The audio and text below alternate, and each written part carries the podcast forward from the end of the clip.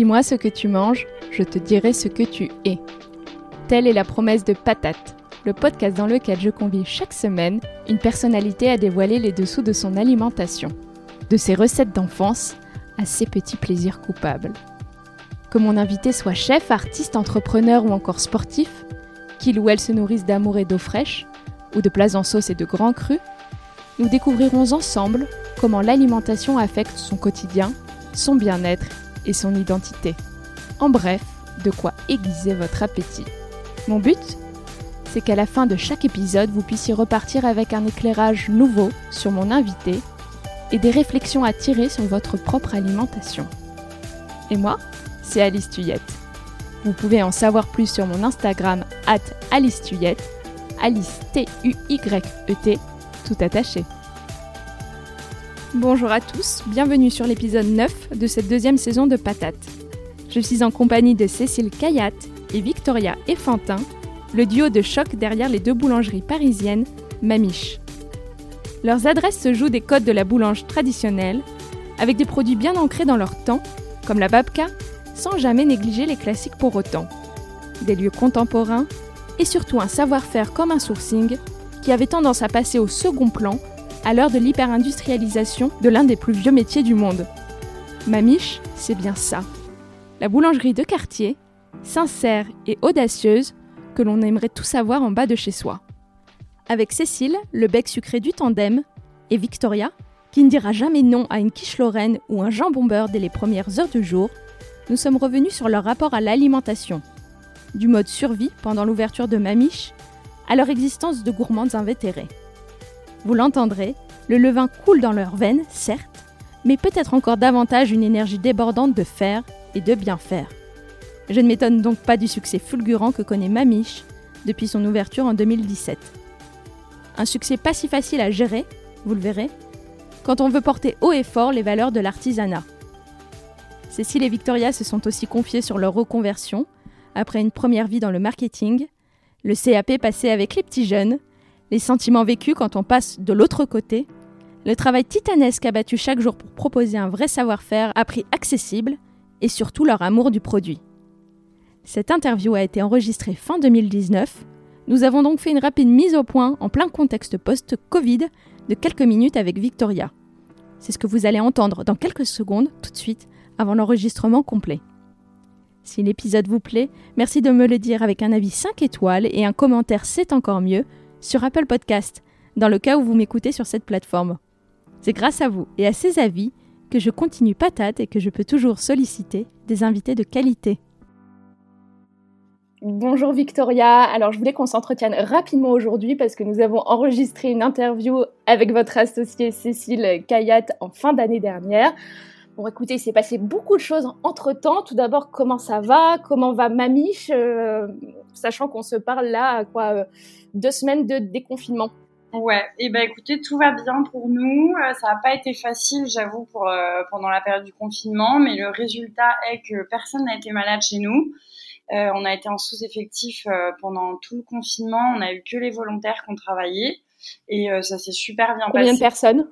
On était plus que 12 sur les 40. Euh, du coup, effectivement, euh, c'était assez physique et il y avait beaucoup, beaucoup de travail. Donc, on était vraiment euh, à contre-courant de, de, la population. mais ça s'est super bien passé. Personne n'était malade. Les mesures ont été hyper bien respectées par nos clients une fois qu'ils ont compris ce qu'on mettait en place. Euh, et aujourd'hui, euh, on, on, a réouvert il y a une semaine euh, les portes parce qu'on était ouvert mais on servait que par la fenêtre ou en extérieur. Et là, on reprend le moral petit à petit. On voit que les gens rentrent au fur et à mesure. Après, c'est clairement loin de l'activité qu'on fait normalement, mais je nous estime très heureuse par rapport aux restaurateurs, aux boîtes de nuit, aux bars qui sont fermés. Donc, on est hyper positif, quoi. Et Mamiche est restée ouverte tout le temps pendant cette crise? Ouais, ouais, ouais. En fait, c'était c'est un peu compliqué, mais en fait, nous, on était dans l'obligation de rester ouvert. Euh, alors, on n'était pas au courant euh, dans la première période du confinement. En fait, on était un peu euh, seul au monde parce que je pense que l'État était complètement débordé par toutes les demandes qu'il y avait sur les différents secteurs. Et même notre syndicat de la boulangerie n'était pas forcément capable de nous apporter des réponses tout de suite. Et en fait, ça s'est fait. Nous, on n'a pas. Il y a beaucoup de boulangeries qui ont fermé par sécurité tout de suite. Euh, nous, on a, on s'est vraiment posé autour d'une table, on a réfléchi, on a mis en sécurité tous les employés qui étaient entre guillemets plus fragiles, qui avaient des enfants, qui étaient entourés de personnes âgées, qui habitaient loin, qui devaient prendre les transports en commun. Donc eux, automatiquement, ils sont plus revenus travailler du jour au lendemain. Et ensuite, l'autre partie qui restait, euh, on a attendu de voir euh, comment ça évoluait.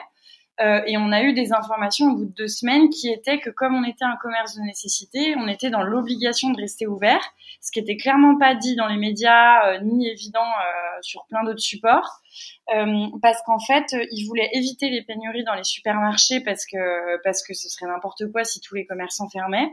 Et d'autre part, ça voudrait dire qu'en temps de guerre, euh, si tous les humains, enfin les commerçants humains ferment, enfin les artisans, ça voudrait dire que uniquement l'industriel serait capable de répondre à une situation comme celle-ci, ce qui est clairement pas idéal parce que s'il y a une, euh, une guerre un jour, euh, en fait, il faut que l'humain et les artisans puissent, puissent, y faire face, quoi, pour pouvoir nourrir la population. Et bon, c'était un, c'est un peu bizarre comme comme argument, mais c'est vraiment ce qui nous a été dit. Et du coup, bah, on a été dans l'obligation de rester ouvert. Euh, au, risque de, si on fermait, ne pas pouvoir bénéficier des aides que les restaurateurs bénéficient, c'est-à-dire le chômage partiel. Donc nous, on était vraiment, euh, on était dans l'obligation. Après, une fois qu'on a décidé de rester ouvert, euh, on a le droit de toucher le chômage partiel pour les personnes qui travaillent pas. Et c'est pour ça que là, à ce moment-là, une fois qu'on a décidé de, de, rester ouvert, on a fait appel que aux volontaires. Donc on a refait partir encore un quart des, des employés qui étaient dans la crainte de travailler, qui avaient des doutes, qui se sentaient pas, parce que nous, on, on voulait vraiment pas leur obliger.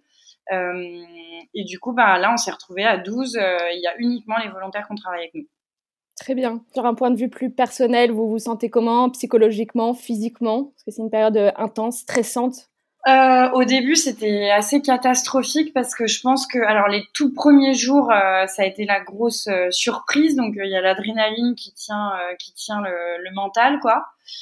et en fait, pendant deux semaines, ça a été la course contre l'information, contre le, les doutes de nos employés, les doutes de nos clients. Et en fait, c'était très compliqué parce qu'en fait, nous, on n'a jamais eu fait, enfin, on n'a jamais fait face à cette situation auparavant. Et du coup on n'avait pas enfin on n'avait pas plus de réponses que quoi. Donc ça a été très très dur mentalement de tenir euh, la pression de tenir euh, les questions sans arrêt de tout le monde sans avoir enfin en cherchant des réponses euh, en plus on cherchait des réponses nuit et jour en appelant même des nos concurrents les plus proches. On a appelé enfin on a on a vraiment remué ciel et terre pour avoir des des réponses et là j'avoue que mentalement ça a été très dur mais on réfléchissait pas on était vraiment à fond et puis ensuite, une fois qu'on a commencé à comprendre comment ça se passait, il y a eu une deuxième vague où effectivement le mental a ému sur le coup, euh, où on s'est juste habitué à vivre dans une situation hyper lunaire pour nous. On avait l'impression dans un film de science-fiction parce que on était là, on servait avec nos masques, nos gants, on avait limite des vêtements spéciaux, on touchait rien, on servait par les fenêtres. Et là, c'était plus un choc euh, émotionnel de se dire on en est là Hier encore, il y avait 500 personnes qui passaient dans la boutique. Aujourd'hui, euh, on se retrouve à plus pouvoir leur parler. Enfin, c'était un peu n'importe quoi.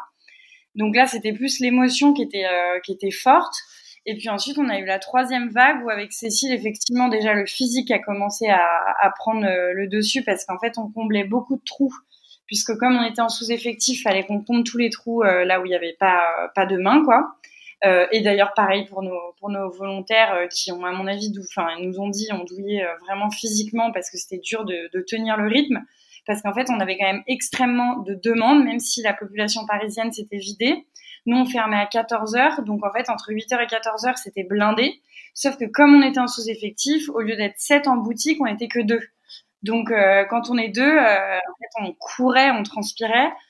Donc là, c'est le physique qui a pris un gros coup pour tout le monde. Euh, ça a commencé à devenir long pour nous et la dernière vague qui a été la plus dure, je pense, ça a été de se rendre compte des impacts que ça aurait sur Maniche. Parce qu'en fait, dans un premier temps, on réfléchissait pas au futur, on réfléchissait à comment résoudre le présent. Euh, et en fait, le là, quand on s'est dit, ok, on est calé, on est en train de sauver les meubles sur le coup, nos volontaires ils sont pas malades, on a trouvé le moyen de se protéger, de protéger nos clients, on sait ce qu'on peut produire, euh, voilà comment s'organiser. Bon, maintenant quoi? Et là, on a réfléchi, on s'est dit bon bah maintenant, faut réfléchir à l'après. Et là, euh, là, ça a été cata quoi. Enfin là, ça a été la descente aux enfers parce que on s'est rendu compte de l'argent qu'on perdait. On s'est rendu compte de combien de temps ça allait durer. On s'est rendu compte de tout ce qu'on allait devoir faire, les démarches nécessaires pour trouver de l'argent pour nous aider, ou en tout cas de pouvoir nous faire payer en décalé. Et là, ça a été euh, des appels de banquiers, des appels euh, du, des syndicats, des appels de nos, euh, des propriétaires de nos fonds. Enfin, c'était vraiment, vraiment. là, ça a été très, très dur, quoi. Et voilà. Mais là, vous êtes un peu plus sereine. Vous avez trouvé des solutions, justement, que ce soit avec euh, votre bailleur, avec euh, les organismes bancaires. Vous avez, euh, vous pouvez voir un petit peu pour les prochains mois? On n'a pas toutes les solutions, enfin toutes les réponses à nos questions. En revanche, on a vraiment sauvé l'immeuble. On a fait un prêt supplémentaire à la banque pour pouvoir nous, nous, nous couvrir de des pertes et du manque de trésorerie euh, à laquelle on va devoir sûrement faire face à la fin du confinement, parce qu'en fait tout est un peu décalé, parce qu'en fait on s'épuise et en fait les conséquences, à mon avis, seront les conséquences économiques auront lieu un peu plus tard. Euh, et du coup, bah on est toujours euh, en sous-effectif, on a plus que, on est que 50% de nos salariés, donc c'est quand même, beau, enfin c'est encore, euh, c'est encore loin d'être la normale. On a retrouvé 5, 50% du chiffre, 60% du chiffre, donc euh, on n'est pas loin, mais on n'y est pas encore à 100%. Et en fait, si vous voulez, on a décalé nos, nos prêts bancaires, une partie de nos crédits beaux, mais pas intégralement parce qu'ils n'ont pas voulu. Euh, on a fait notre prêt supplémentaire. Euh, on a pu, enfin, on a réussi à faire des nouveaux produits qui étaient beaucoup plus adaptés au confinement pour pouvoir vendre plus et avoir quand même une, euh, une carte qui, qui évoluait en fonction de ce qui se passait pour que les gens aient envie de venir chez nous et continuent de venir chez nous. On a trouvé un moyen pour que la queue dehors aille plus vite parce que comme on était que deux, il y avait des queues de 150 mètres, c'était, enfin, c'était pas possible. Euh, et en fait, au fur et à mesure, on a checké euh, toutes ces petites choses qui euh, qui bloquaient pour et qui nous faisaient et qui nous faisaient perdre de l'argent. Et bon, aujourd'hui, on perd encore de l'argent, mais vraiment, enfin nous, on est dans une philosophie avec Cécile où on se dit, regarde à côté, les restaurants qui ont toujours pas réouvert. Enfin, on est loin de ça, donc donc on s'estime heureuse quoi, et on continue d'avancer comme on peut quoi. Ouais, vous, vous relativisez. Mais en tout cas, Victoria, merci, euh, merci infiniment pour votre transparence. Je sais que c'est une période vraiment compliquée. Euh, je vous envoie beaucoup d'énergie, beaucoup de courage. Merci aussi de vous être battu pour continuer à nous régaler, à nous nourrir. Je souhaite aux auditeurs une excellente écoute parce que c'était un enregistrement que j'ai pris beaucoup de plaisir à enregistrer avec Cécile et vous. Merci. Bonjour Cécile et Victoria. Bonjour. je vous remercie d'être avec nous aujourd'hui. Je sens qu'on va rire aujourd'hui. C'est la première ah fois que nous sommes trois sur le podcast. Alors, commençons avec une question rituelle. Est-ce que vous avez la patate aujourd'hui? Mais grave Toujours Heureusement qu'on ne voit pas nos visages, parce que nos visages n'ont pas du tout la patate, mais on a la patate. Ouais. Non, c'est pas dans vrai. Le cœur, dans le cœur, on a la patate. Vous avez bonne mine hein, pour des boulangères qui dorment bah, bah, heures par Plus que l'autre alors, pour mieux vous connaître l'une et l'autre, est-ce que vous pouvez me parler du dernier repas qui vous a marqué? Alors, peut-être Victoria d'abord, puis Cécile, ou comme vous voulez, vous passez la parole. Le dernier repas ensemble, non? C'était quoi le dernier repas ensemble? Parce que c'est plus Ou séparément? Ah, séparément euh... C'est une question, ça. Ouais, j'avoue. Et ça peut être un repas à la maison, chez des copains, euh, au resto, comme vous voulez. Ah non, moi je crois que c'est quand je suis à Tel Aviv. C'est pas mal ça. Ah, peut-être. Je m'attendais pas à manger aussi bien. Et euh, elle a fait le même après, mais on a mangé un falafel euh, avec de la viande fumée, non, des pas falafel, un, kebab. Un kebab. Ah c'était ouais, incroyable. Jasmino. Ouais, vraiment incroyable. Et dans la rue là comme ça, il y avait pas de carte en français, pas de carte en anglais. C'était la folie. c'est vrai que c'était bon. Mais vraiment, j'avais la bave un peu quand je le regardais. Ouais. Moi aussi, quand j'y repense, j'ai faim. Ça, c'était. Vas-y, toi, t'as peut-être encore non, une autre Non, mais c'est vrai que Tel Aviv, c'était un peu le dernier spot où j'ai failli être. Euh, j'étais un peu malade de tellement je mangeais, tellement, tout avait l'air bon. Mais c'est trop bon, c'est hyper surprenant. Alors, on connaît de plus en plus via les restos qui sont à Paris, mais... quand il va, c'est quand même la. Ouais, c'est autre chose. Ouais, ça n'a rien à voir avec la cuisine Levantine là, qui a le vent en poupe à Paris en ce moment. Non, non, c'est clair. Où est-ce que vous avez grandi l'une et l'autre? Alors, moi, à Paris. Et après, j'ai fait un bout d'études à Londres. Ouais. Et sinon, Paris. Et moi, Lyon. Lyon, ok. Et qui cuisinait à la maison? Enfin, la gourmandise, c'était un truc important quand vous étiez euh, petite, l'une et l'autre? Ouais, nous deux, je pense qu'on a été éduqués un peu dans la même. Euh, la même ambiance, c'était les repas, c'est le plus important, c'est ce qui réunit tout le monde. Sauf qu'on est des familles un peu nombreuses, donc euh, donc c'est un moment de partage. Et effectivement, moi, on m'a vraiment éduqué à bouffer tout le temps, quoi. non, mais vraiment. Non, mais moi aussi. C'était notre passion, quoi. Nous, on ne parle que de manger. Ouais. Pendant qu'on mange, la blague chez nous, c'est on dit pendant qu'on mange un repas, on parle de ce qu'on va manger le prochain repas. Ouais. Tout le temps. C'est voilà. Et Ouais, vous avez été à bonne école. Ouais, c'est la base. Ouais, ouais, c'est la base. en fait, c'est tellement un réflexe que ça devient. Tu sais pas que c'est une passion jusqu'à ce que t'as 25 ans et que tu réalises tout ce que t'as bouffé. Ouais, c'est vrai. Et là, tu te dis, ah, mais Non, en fait, ma jusqu'à- famille, c'est un peu des tarés. Jusqu'à ce que tu rencontres des gens qui, sont normaux. Ouais. ça pour Et qui là, c'est moins dingue. important et que c'est pas Ouais, le centre de leur, euh, réalise- de leur Nous, c'est le centre, par exemple, typiquement, quand on fait des voyages. Genre, moi, Ouais. j'ai une liste de restos et de Priorité où- number ouais. one. Ouais, le- ça tourne autour de ça quand même. Ouais, et puis ouais. un jour, on rencontre des amis, des petits amis euh, normaux. Ouais. Et voilà. Et qui sont là, mais toi, tu cuisines, mais tu sais faire tout ça, et t'es là, bah, normal. Comment tu fais, toi? Place à la séquence J'irai dîner chez vous. Bon, la cuisine est affaire de partage, vous venez de le dire. Ouais.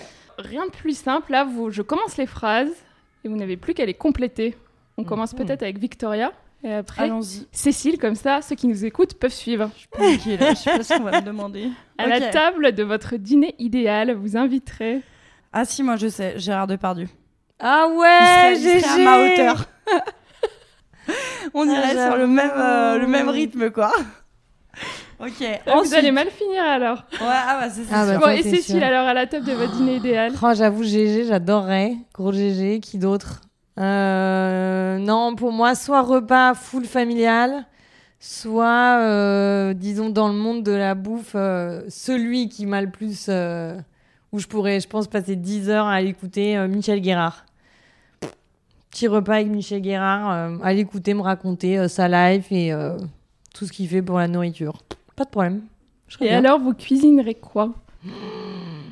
Ça, c'est la question qui tue. Surtout pour GG, c'est chaud, quoi. Ah putain. Si, moi, une daube. Ouais, c'est. Daube dire direct. un truc, un avec truc qui euh, reste, qui avec un peu un carreau de chocolat dedans. tu sais, celui de ma grand-mère, ça, elle m'apprenait toujours à le mettre. Moi, toujours, soit c'est toujours un truc au four, soit un truc qui mijote, comme ça je fais rien. Ouais. C'est ça ma technique, je laisse le truc se faire seul, sans moi. Donc ce serait quoi? Genre, gratin dauphinois, j'avoue, c'est un peu mon. Tu vois, je passe vachement de temps à le faire et après je le mets au four et, Pure- je, pure fais, France, et quoi. je fais autre chose. Ou un truc qui mijote d'aube, c'est pas mal. hein. J'aime bien l'idée. Ouais, vous pouvez vous coordonner là pour les menus. Ouais. On est très soupe aux choux aussi. Et les sujets de conversation que vous éviterez? Ah, éviterai. Moi, tout ce qui est politique. euh, Les gilets jaunes. Ah ouais, non, ça. Ou alors, euh, j'éviterais euh, de parler avec GG de son départ en Russie, peut-être. J'aurais peur de me prendre un, un gros taquet. Un peu tabou, hein, il va pas rester jusqu'au dessert. Ouais, Non. pas. Pas une bonne idée. Non, ouais. tout ce qui est politique, ouais, je pense que c'est pas trop notre. euh, Nous, en plus, on, on fonce un peu tête baissée. oui, on on réfléchit pas. réfléchit peut-être. On oui. se bat un peu pour, euh, pour nos vies, Ouais. la vie de nos familles et nos amis. Et puis, c'est vrai qu'on a, on a moins le temps de réfléchir à tout ça. Ouais. Ça, je pense que c'est un peu la thématique qui nous... Peut-être qu'on aura plus de temps plus Non, mais en fait, c'est pas que ça nous intéresse pas Ouais. et on sait qu'on est concerné, mais en parler justement. En fait, à table, c'est quand même censé être un moment où on- c'est pas qu'on s'amuse, mais qui est soit on apprend, soit qui est sympathique. Et c'est vrai que la politique, c'est tellement de base quand même sérieux que bon, si on peut éviter à table de parler de ça, c'est bon. Ouais. Moi, je dis. Et clivant. Ouais, aussi. Oui. Le vêtement que vous porterez pour l'occasion, Victoria, avec Gérard Depardieu. Euh, un jean très large où je peux déboutonner euh, Ouais, les vêtements pour pouvoir bouffer ce que je veux sans qu'il y ait de limite quoi et que je sois vraiment bien et puis du coup un gros pull large pour pas qu'on voit que j'ai déboutonné Ouais, j'avoue. la technique que tout le monde connaît Ouais, ouais. Ou la robe. Enfin, moi, je mets Ah jamais de robe, mais, la robe de qui est un peu large. mais pas de Comme collant, ça, ton ventre peut, s'étendre sans limite. Et ça, c'est pas mal. Mais l'erreur, c'est vraiment le jean taille haute, serré moulant. Genre le Levi's taille haute. Ouais, là, c'est Ça, c'est l'erreur fatale. Ne jamais mettre ça à un dîner. Parce que. C'est bien, on note. Bah non, mais c'est obligé de déboutonner au bout d'un moment, quoi. L'objet porte-bonheur, ou Ça, pas porte-bonheur d'ailleurs, qu'on retrouvera sur votre table. un objet Ouais, un objet. Hum, moi, il y a tout le temps des bougies. Ça peut être une miche, hein, c'est un objet aussi. Non, moi, euh, je sais pas. un verre de vin Ouais, j'avoue, des bouteilles. Bougie, bouteille. Ouais. ouais ça s'annonce bien déjà comme ça Et enfin, le plus beau compliment que l'on pourrait vous faire à la fin du repas, ce serait quoi? C'est que c'était trop bon? Ouais. genre euh, putain tu- je vois bien Gérard faire putain tu m'as vraiment régalé J'avoue. Ah ouais, et que les gens sont un peu re, repus, quoi. Ouais. Moi, c'est mon angoisse quand j'invite les gens, c'est qu'ils aient pas assez à manger, ça m'angoisse. Ah ouais, Mais après, on peut tomber dans la névrose inverse qui est de trop nourrir les gens. Ils Non, mais moi, ouais, moi, un peu. Mais moi, je m'en fous que. Enfin, en fait, il y a toujours trop et je force pas du tout les gens à se servir, mais ça m'angoisse qu'ils puissent se dire en partant, assez. j'ai faim. Parce Ah que ça m'est déjà arrivé et c'est horrible, je trouve. Ouais, ça, j'avoue. C'est Ouais, ça la fout mal, ça. Hein, qui pars veulent de se chez faire un quelqu'un, resto après. Tu pars de chez quelqu'un et tu dis, putain, j'ai faim. C'est horrible. Ouais, ouais. C'est le pire truc. C'est pas, c'est pas une bonne note de fin, quoi. Non. Nous allons maintenant parler de votre rapport à l'alimentation, chère Cécile et chère Victoire. Le but de cette émission, c'est de vous connaître au travers de vos assiettes. Alors, Cécile, si vous pouviez me parler un peu de l'alimentation de Victoria, et inversement, si Oh, Victoria, vous pouvez me parler un peu de l'alimentation de Cécile, que me diriez-vous? Alors, Victoria, Victoria, Victoria, qu'est-ce qu'elle mange? Non, déjà, euh, le matin, euh, le matin. Faut faire étape par étape? Comme non, vous moi, voulez, moi, je libre. vais faire Vas-y, comme ça. Alors, le matin, alors, Euh, soit elle se fait le petit-déj ici, et alors là, elle se dégomme, et je la vois arriver avec une sorte de petit sourire malicieux devant l'échelle de viennoiserie et de tout. Et là, elle se dit, Hum, ce matin, qu'est-ce que je vais manger? Et là, elle peut se dégommer n'importe quoi sans problème. Ou alors, on peut dire, son petit faible, c'est la quiche Lorraine du matin. Elle Sur va, dans, elle va dans une autre boulangerie du coup. Et parfois elle me dit je me suis fait une quiche Lorraine. Ça c'est genre. Ouais. Ça c'est son délire du matin. Après, midi en général, quand même globalement, on mange assez léger pour pouvoir tenir la journée. t'as oublié l'encas de 11h. Ouais, en général, une petite flûte salée coupée en deux ou un petit bout de fougasse. Un truc salé quoi, en fin de La matinée. petite collation matinale. Ouais. Après-déj en général, assez ledge. Et le soir, non, bah franchement, toi tu cuisines pas mal. Soit, soit, soit plat cuisiné qu'elle a bien réfléchi parce qu'elle a vu dans un livre il y a trois mois que le truc machin et donc pendant une heure elle va penser à comment elle va faire son gnocchi de machin. Soit euh, plâtré de. soit truc qui, qui, moi je tiendrais même pas deux secondes je pense, mais plâtré de quelque chose ou genre big burger ou. Fat. Bien, ouais. Ouais, globalement, du coup, toute ma journée est fat selon Cécile. Non, il y a le déjeuner qui est Ah ultra léger. Il y a une trêve euh, entre Déjeuner, on- midi et Non, déjeuner, en 15 vrai, on déconne pas beaucoup. Non, ouais. Enfin, on n'a pas le temps en fait.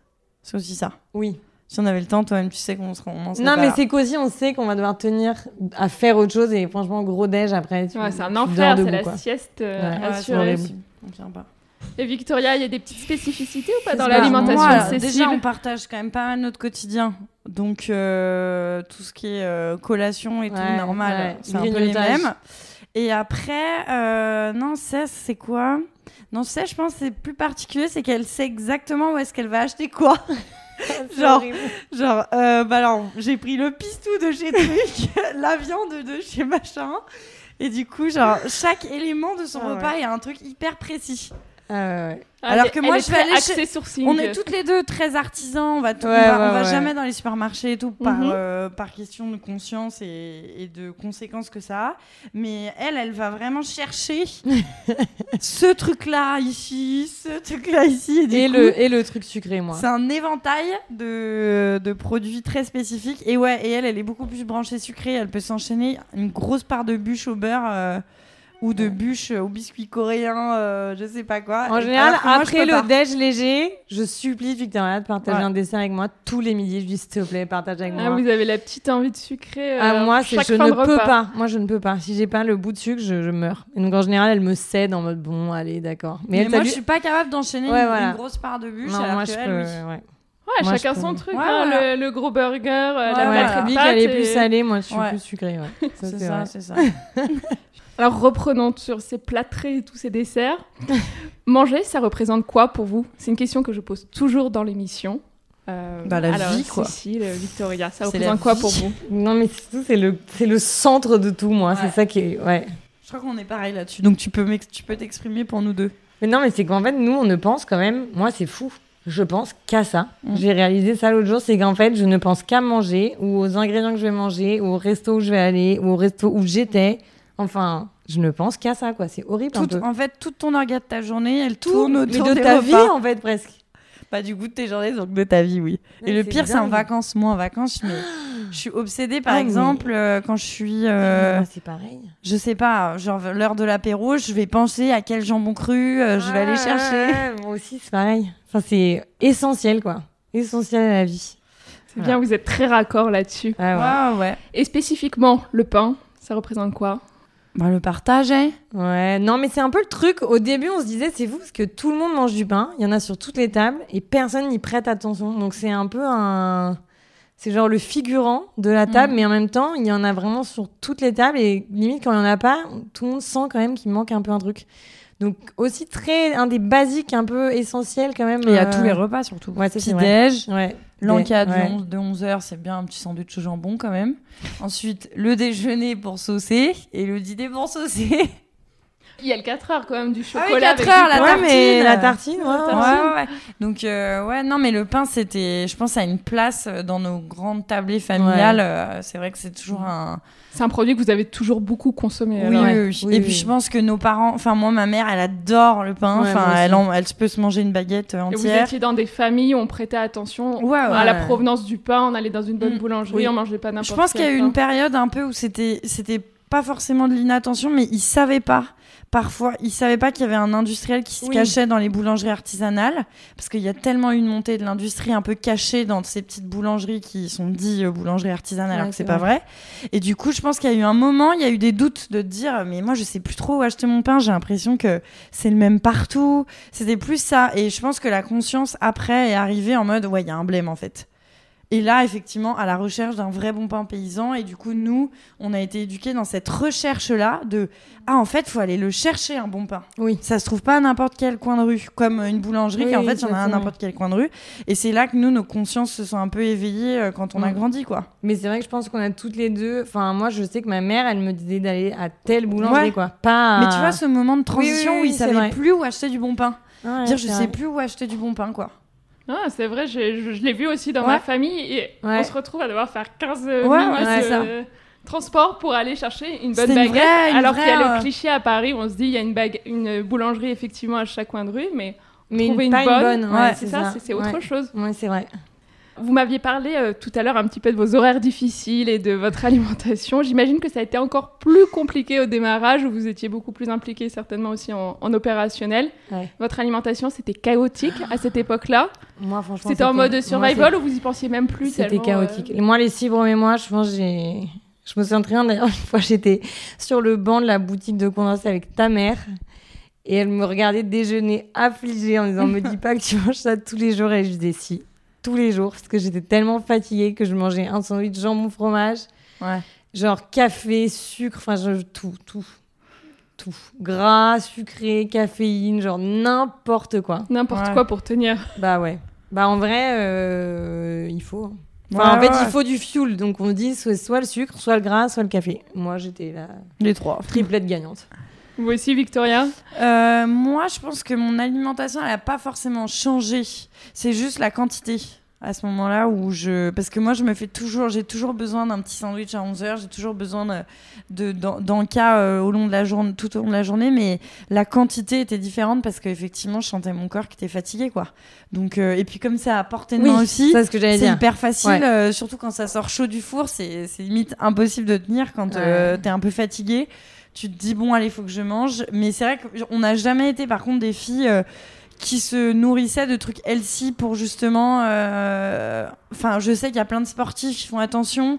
Nous on n'était pas vraiment dans cette démarche-là, juste on avait besoin de manger parce que notre corps était Ouais. sans Ouais, arrêt en besoin de demande. calories, Ouais. euh, fallait Ouais. les brûler. Et pas- pourtant on maigrissait, on maigrissait parce que je pense stress et le physique et les horaires, euh, c'était métier extrême. ultra physique, c'était un Ouais. choc pour le corps. Et, Et d'ailleurs, tous les clients me disaient, mais comment vous faites pour travailler ici et jamais et être mec comme ça? On disait, bah, en fait, venez une journée dans nos vies et vous allez comprendre, vous n'allez pas grossir. Ouais. Et puis après, Ouais. il y a aussi un effet un peu, euh, moi je me souviens, un peu écœurant parce que c'est vrai qu'au début, comme on n'a pas l'habitude d'être entouré, d'être d'autant de nourriture, et pour le coup, chaque produit, c'était nos recettes, donc c'était la manière dont on aime le manger. En fait, on grignotait tout le temps parfois. Enfin, on a une sorte de grignotage un peu en continu. Et moi, je me souviens que parfois, l'après-midi, mais j'étais écœurée parce qu'en fait, je m'étais fait dans une journée un petit bout de a un petit bout de pain comme ça, un petit bout de pain comme ça, un petit bout de truc. Et en fait, j'en pouvais plus. Enfin, j'étais genre euh, complètement en saturé. saturation ouais, de goût et de, de produits quand même. C'est assez beurré et tout. Et oui, ça, c'était quand même au début assez. Maintenant, on, maintenant, on sait, on se fait vraiment le petit encas, le petit truc, on n'est plus en toute Ouais, c'est quoi. davantage un plaisir. Ouais. Et j'ai compris que l'alimentation, ça a toujours été quelque chose d'important dans vos vies, mais maintenant que vous en avez fait votre métier, est-ce que ça reste un plaisir de cuisiner à la maison, de goûter, d'aller au Ah restaurant? Ça pas... Vous n'avez pas perdu le plaisir Non, du tout, pas du tout, du tout, du tout. Je pense limite, c'est moi, enfin personnellement, quand je rentre, c'est ce que je dis souvent à ça, je trouve l'énergie de cuisiner parce que j'ai l'impression que c'est une forme de méditation un peu. C'est un truc où on réfléchit pas et en fait, on c'est que du plaisir. Il n'y a pas de grande réflexion et du coup, moi, je prends tout le temps, tout le temps le temps de cuisiner tous les soirs, quoi. Même, euh, je me suis levée à 5 heures du matin, euh, je cuisine, quoi, tout le ah, temps. Génial, c'est un Cuisine. moment pour vous, Ah personne ouais, vous moi, le c'est retirera, vraiment, euh, truc, vous Genre, êtes je peux rester cuisine. deux heures et avec un peu de musique et je cuisine. euh, je peux cuisiner même des trucs de ouf. Je, je reste dans ma cuisine, quoi. Mais c'est un peu aussi, je pense, c'est une curiosité qui est différente. Je pense maintenant, quand on va dans des restos et tout, on a. Je trouve l'angle de. L'angle quand on goûte est un tout petit peu différent parce que quelque part, je pense, dans notre esprit, il y a une projection.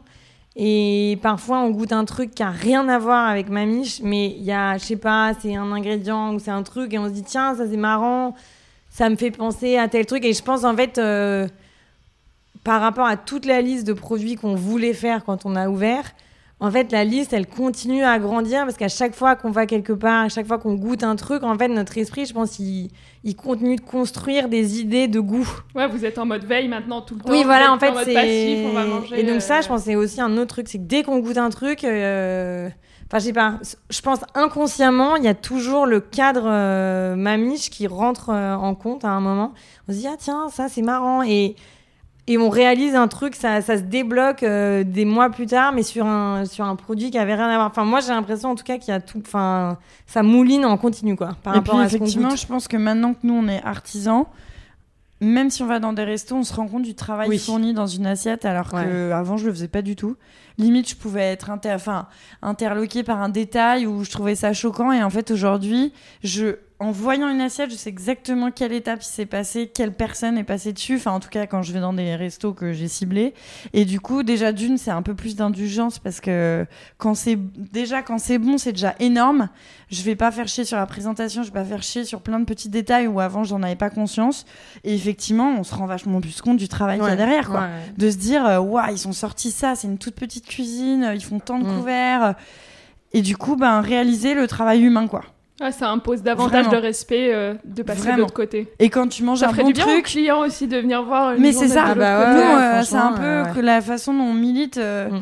Il y a plein de sujets qu'on n'évoque pas euh, alors que c'est des sujets d'actualité, mais par contre, il y en a un qu'on se fait un malin plaisir à vraiment ouvrir nos, nos petites bouches, c'est que c'est- c'est de faire comprendre l'artisanat aux gens. Parce que, en fait, acheter une baguette à 1 euro, c'est pas cher, donc on a l'impression qu'il n'y a rien derrière. Mais en fait, il y a un travail de fou. Et ça, il faut que les gens ils le comprennent parce que c'est vraiment une différence entre une bonne baguette et une mauvaise, quoi. Et il faut qu'ils le Mm. comprennent. Et ça, c'est notre travail de, de parler au nom de tous les gens qui sont derrière les, les fournils, quoi. Et pareil, je pense au niveau des, du service, même des trucs, on se rend compte, c'est un milliard de tout petits gestes Ouais. qui en fait s'accumulent les uns derrière les autres. Moi, je sais que maintenant, euh, je vais dans un resto où le serveur ou la serveuse est trop sympa. Je me dis, ça, c'est un bête de commerçant. Enfin, genre, limite, je me dis, ah, j'adorerais que tous les gens euh, qui. Enfin, parce que c'est quand même un truc, quoi. Nous, on le voit, euh, on est fatigué, parfois, on est en boutique. Et honnêtement, c'est c'est pas, c'est pas facile avec tous les clients, tous les jours, d'être. euh, Parce qu'on a à peu près 1000 clients par jour. 1000 clients par jour, c'est énorme. Ouais. Bah, vous en êtes fait, très euh, exposé. on brasse beaucoup de gens et donc parfois euh, c'est débile, mais parfois on vient d'avoir une super mauvaise nouvelle au téléphone, mais qui est un truc débile, une machine qui vient de péter, euh, quelqu'un qui est malade qui peut pas venir demain ou machin ou n'importe quoi. Et en fait, on raccroche et deux secondes après, on sert quelqu'un. Donc forcément, on est un peu moins souriante, on est un peu plus abattu. Et moi, je sais que maintenant, quand je vais chez des commerçants ou dans un resto, quelqu'un Ouais. qui est au top, qui est rapide, qui est sympa, qui a le sourire et tout, je me dis ben waouh parce Ou qu'en même vrai, quand ils sont euh, pas, enfin, quand ils sont, ils ont pas l'air bien, tu les saoules. oui, Enfin, non, voilà, tu je leur fais pas, pas comprendre que ouais. t'es mal. euh, Parce qu'en fait, ici, les gens, le problème, c'est qu'ils ont chaque fois l'impression, quand ils rentrent chez Mamiche, que c'est les seuls clients qu'on a de la journée. Donc, ils veulent le sourire comme si c'était le seul. Sauf que nous, on en a 1000. Donc, faire 1000 bonjours, 1000 sourires, c'est très dur. Alors, on essaye au maximum de le faire. Mais effectivement, il y a des couacs. Quand en une minute, euh, il y en a un qui est passé, t'as oublié de dire au revoir. Moi, ça m'a choqué. J'ai des potes parfois qui me disent euh, Ouais, le restaurateur, il m'a pas dit au revoir. Tu vois, mais en fait, tu te rends vraiment pas compte de son quotidien. En fait, tu te rends pas compte. Un, un millième et encore moins que ça de, de son et... quotidien. Et vous, en plus, l'interaction est très courte. Très courte. Et du coup, moi, je, je suis d'accord des gens qui militent pour le sourire du commerçant parce que c'est vrai, c'est notre quand même, c'est notre rôle. Mais il y a aussi un moment donné où il faudrait que les gens comprennent. C'est comme si vous, vous étiez sur votre ordinateur et qu'à longueur de journée, il y avait quelqu'un qui venait vous dire bonjour et que vous continuez de travailler sur votre ordinateur, vous êtes là bonjour, bonjour, bonjour, et que, au revoir, au revoir. En fait, c'est exactement la même chose que nous la façon dont, dont quelqu'un traite un mail, nous, c'est un croissant, quoi. Et du coup, on est sans arrêt sollicité et on peut pas être parfait sur les 1000 clients. Et ça, les gens, ils ont du mal à comprendre, sauf ceux qui ont suivi un peu l'aventure de près. Mais un, un, mec lambda qui vient et qui découvre cette boulangerie, il va nous en vouloir de pas avoir dit au revoir. Et moi, je trouve ça juste dommage parce qu'effectivement, il y a très peu de conscience de l'artisanat chez les Français. pourtant, ils réclament la qualité mais ils comprennent pas ce que ça, ce que ça demande en travail derrière et en, et en, et en travail physique et mental. Et du coup, il y a très peu d'indulgence. Ça commence parce qu'il y, a une, y a une petite révolution de la, de la, de la food, de la food. Oui, en boulangerie en plus. Ouais, en boulangerie, il y a un vrai tournant. Ah mm. ouais, il y a un vrai, vrai tournant. Et du coup, les gens commencent à réaliser, commencent à être, à être beaucoup plus indulgents, patients. Mais il y a deux ans, c'était vraiment pas le cas, quoi. C'est vrai que quand on a ouvert, on se prenait beaucoup de taquets parce que les gens comprenaient pas du tout qu'on soit à court de produits, qu'il y ait la queue, des choses comme ça. Maintenant, les mêmes gens sont beaucoup plus indulgents, mais c'est vrai que parfois, ils vont quand même nous reprocher qu'il y ait trop la queue, qui est... Et en fait, c'est juste que il y a un moment aussi, nous, c'est aussi la gestion d'un business et on peut pas, en fait, on peut pas tout favoriser. C'est-à-dire qu'on peut pas faire et de l'artisanal et qu'il n'y ait pas de queue et que les produits soient en illimité. En fait, il faut choisir ses combats. Et je pense que c'est le cas dans mm. tous les commerces alimentaires, en fait, que ce soit un commerce de proximité ou un resto. C'est, on peut pas, enfin, c'est comme les restaurants qui sont tout petits, par exemple, ou qui prennent les réservations super en avance, ou c'est impossible d'avoir une table, ou machin. C'est, on peut pas faire super qualité, en grande quantité, 7 jours sur 7, tous les... en fait, c'est pas possible. À prix ultra raisonnable en plus. Enfin voilà, du coup, il faut, en fait, il faut choisir, et je pense que nous, on avait fait le choix, bah, petit à petit, on a toujours fait le choix de la qualité et après on a fait le choix de limiter au bout d'un moment parce qu'on a augmenté la quantité au fur et à mesure. Mais il y a vraiment un moment où on s'est dit là, honnêtement, si on fait plus, on, a on limité parce que aussi pour les questions de conditions de travail pour nos employés, on va épuiser tout le monde. Parce que c'est des métiers hyper physiques et comme nous on y est passé, euh, on sait très bien ce qu'ils vivent tous les jours à se lever tôt, euh, à bosser physiquement. Et du coup on a mis des limites aussi auprès des clients pour et en, en étant complètement honnête et en disant en fait, il y a un moment donné, ces gens-là, ils ont la même vie que vous, ils ont une famille, ils ont envie d'avoir des, activités. Et en fait, si nous, on limite pas et qu'en plus, vous voulez avoir de la qualité, on est obligé de, ouais, de limiter, quoi. Oui, ça, plus, pareil, voilà, on peut pas embaucher 15 euh, 000 personnes, euh, tout, enfin parce qu'il y a plein de gens qui me disent mais je comprends pas pourquoi vous prenez pas quelqu'un en plus et moi je lui dis mais si vous voulez je prends 10 personnes en plus mais moi je gagne pas ma vie donc dans 6 mois je vais ou faire alors oui, je sais pas c'est pas possible vous avez vos arbitrages à faire mais et ou en tu fait, gagnes pas ta vie ou alors ils sentent euh, nos employés ils se sentent pas Enfin, nous, ce qui est, on, a une interaction avec chaque, chacun de nos employés. Si aujourd'hui on en a 70 des employés, il y aura plus rien. Enfin, mamie, ce sera une patronne, enfin des patronnes, des employés, et en fait, il y aura plus cette magie qu'on a avec nos employés qui fait qu'on est une grande famille. Mm. Si aujourd'hui j'embauche 10 personnes de plus, mais moi j'ai 10 fois moins de temps pour chacun en fait. Donc euh, c'est aussi l'aventure mamiche qu'on crée, le noyau solide qu'on a qui fait qu'on on est des artisans qui avons tous le cœur à la qualité, tous le cœur au sourire en vente. Et du coup, bah, ça, ça demande une limite, quoi. C'est-à-dire pas pouvoir faire illimité tout le temps, à longueur de journée, tous les jours de la semaine. Ça, je pense que les gens, ils ont un peu de mal, effectivement, à comprendre ça. Bon, on a été très mal habitués par les systèmes industriels qui nous ont à avoir l'abondance tout pas cher, disponible limite 24 heures sur 24 aujourd'hui. Et c'est sûr, il faut ramener un autre rythme et mm. euh, je crois qu'il faut qu'on s'habitue. C'est un message très important que vous donnez à dire, bah, à la fin, si on a tout ça, si on a un produit de bonne qualité, qui est pas cher, qui est servi avec le sourire, et, une manière en continu, c'est qu'il y a un problème quelque part. Quelqu'un va le payer de toute façon. Oui, ce qu'on gagne quelque part, quelqu'un le paiera et c'est la personne qui est peut-être derrière le comptoir, la personne mm. qui est derrière le fournil. Il y aura... Faut faut s'habituer à avoir des compromis maintenant dans le dans le dans la enfin dans l'artisanat quoi. Mm. C'est tout. Faut que les gens comprennent en fait qu'il y a des compromis dans chaque commerce, parce que chaque commerce choisit son combat en fait. Et après, c'est à vous de choisir euh, quel compromis vous acceptez ou pas. Mais en tout cas, si vous voulez de la qualité, je pense qu'il y a des compromis à chaque fois à faire. Sûr. Non, c'est sûr. C'est impossible autrement. Bah, en le faisant, je pense bien et en ayant une équipe heureuse, enfin une entreprise qui s'épanouit, on va dire, dans le sens où elle est heureuse et sans avoir envie de faire plus, mais qui a toujours envie de se renouveler et de faire des trucs sympas et tout, je pense que ça marche pas autrement. Enfin, en tout cas, pour nous, je sais que mm. ça marcherait pas, quoi. Enfin, même nous, euh, si... il y a des phases. En fait, je pense qu'il y a eu une phase où vraiment ça marchait, ça marchait, ça marchait, et donc on avait, on était vraiment dans une sorte de tunnel de queue de quantité. Et donc on ne pensait que, enfin, en fait, la pression, elle était que sur le fait qu'en fait, on n'arrivait pas à sortir ce qu'il fallait. Et je pense qu'il y, a eu vraiment un moment où, heureusement qu'en fait, on a, on a quand même plus ou moins rapidement trouvé les solutions et qu'on s'est stabilisé un peu parce que je pense que sinon, même toutes les deux, on aurait un peu perdu l'envie parce que la course a juste produire, produire, produire. en fait, au bout d'un moment, c'est bah, pas ça, mais il y a un peu, il y a quand même moins de plaisir.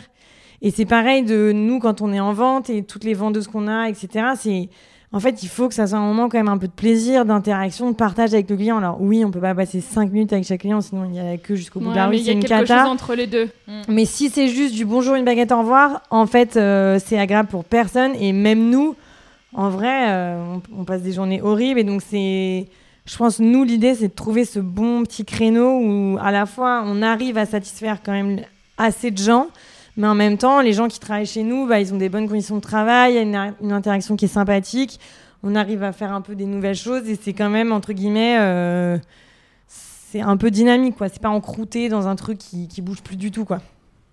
Très bien, c'était des messages importants, je vous remercie d'avoir rappelé. oui, Très important. Ouais, c'est vrai, ça nous tient beaucoup à cœur. Et qu'est-ce qui vous donne le plus d'énergie? En dehors de la nourriture Parce qu'on parlait de mmh. fuel tout à l'heure. Bien sûr, la nourriture, c'en est un, mais il y en a d'autres, certainement, dans la vie. Franchement, l'énergie première en ce moment, c'est quand même ma vie chez la nourriture. Mais euh, non, non, bah moi, je sais pas, ma famille, mes amis, hein, je, pense, euh, la classique. Non, c'est l'entourage euh, quand même qui nous pousse un peu. Enfin, je pense qu'on a de la chance quand même d'avoir des familles qui nous ont vachement soutenu. Ouais, et puis avec vachement de bienveillance, c'est-à-dire qui nous ont, je pense, parfois un peu fait peur, mais quand il fallait pour qu'on prenne un peu le virage qu'il faut. Mais après, quand même des gens qui sont assez, qui font assez attention et qui sont super fiers de nous, qui nous le disent. Ouais, aujourd'hui, c'est bête, mais ça change quand même. Euh, vachement de trucs parce que y a... ils nous remettent un peu les pieds sur terre en même temps tu te rends compte de ce que tu as fait? Parce qu'en fait nous on est un peu épuisé par l'opérationnel vous avez le nez dans le guidon voilà. Et mhm. du coup en fait eux c'est un peu notre euh, fraîcheur quand on va on arrive à avoir deux jours off on y va et puis ils nous disent mais c'est quand même fou mais ça mais si. Et nous là c'est un moment où on fait deux pas de recul et on se dit j'avoue Là, c'est quand même dingue. Et je pense que c'est eux qui nous rafraîchissent un peu la, la, tête. Bah, qui nous font voir le truc plus dans l'ensemble, parce que nous, on a vachement la tête dans le détail dans chaque employé, dans chaque machine, dans chaque mètre carré et tout. Et donc, en fait, c'est vrai que tout cumulé, c'est, rare une journée où tout se passe bien et où tout est fluide et où tout le monde est content. Donc, on a tendance à accumuler un peu de, de, petites problématiques tout le temps.